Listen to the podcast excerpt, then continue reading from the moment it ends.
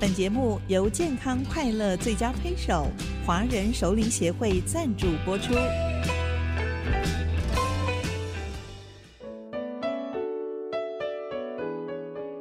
调笑如席一少年，王正芳著作。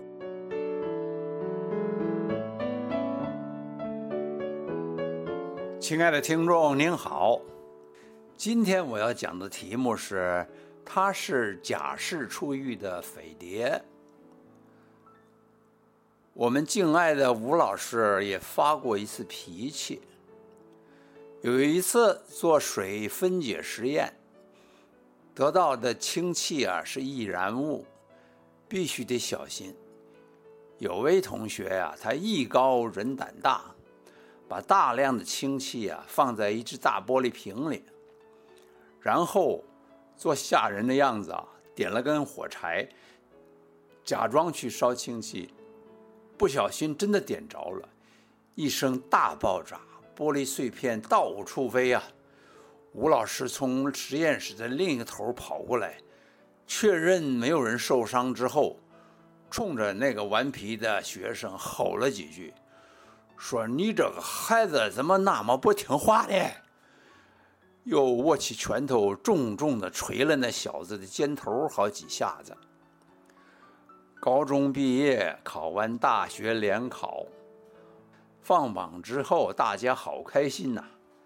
我们的班长组织了一次阳明山郊游，请吴老师一同参加。吴老师没来，班长念了吴老师用文言文写的一封信。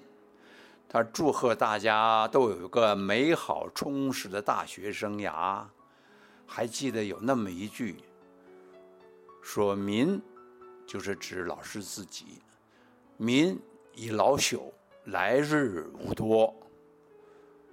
那年吴老师大概有六十岁吧，三十多年以后。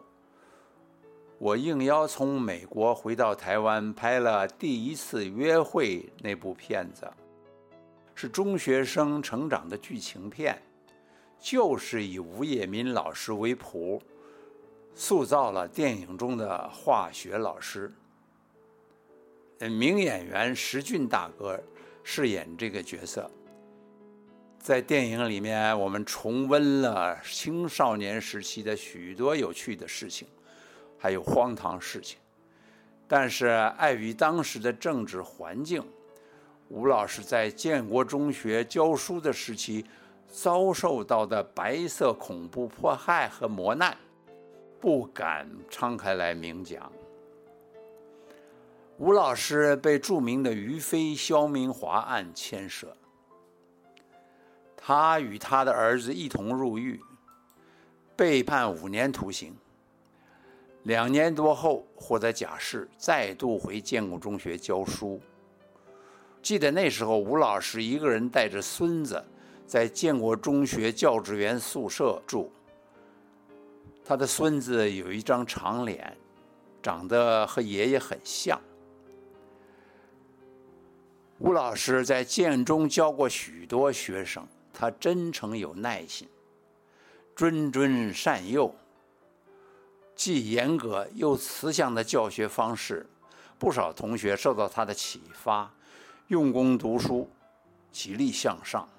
诺贝尔物理奖得主丁肇中曾经写文章纪念吴彦民老师。另外一个例子就是我们家的哥哥王正中，上了吴老师两学期的化学课，下定决心要当化学家。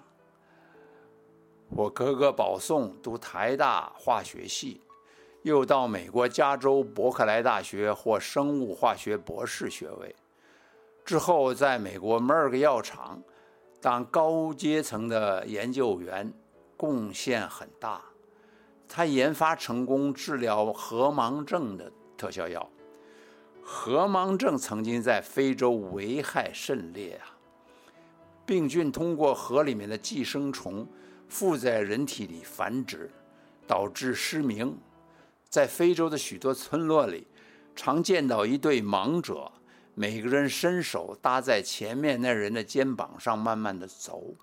最前边领路的是一个尚未失明的小孩。河盲症特效药通过联合国送到非洲河盲症最严重的地区，病情得到控制，治愈了数百万河盲症患者。吴老师默默耕耘一辈子，造就英才无数。如果吴老知道有这么一个调教出来的好学生，令数百万非洲人免于失明之苦，或许可以为他的忧患生涯带来一些欣慰吧。偶尔在脑海中会浮起一幅景象：黄昏的时分。吴业民老师走出教职员宿舍，四处张望，大声地喊着：“铁生，铁生，铁生是他孙子。”就看见一个五六岁长脸小孩，踏着小三轮车，飞快地从操场另一头奔了过来。数十年之后，查到一些公开的资料。一九五零年，建中化学老师吴野民和他的儿子吴乃天同时被捕，案由中共派来台湾发展组织的于飞是吴野民的侄女婿。吴老师的儿子吴乃天曾经在保密局电机制造厂工作，于飞屡次要求吴乃天替他制作无线电收发报机，被吴乃天拒绝。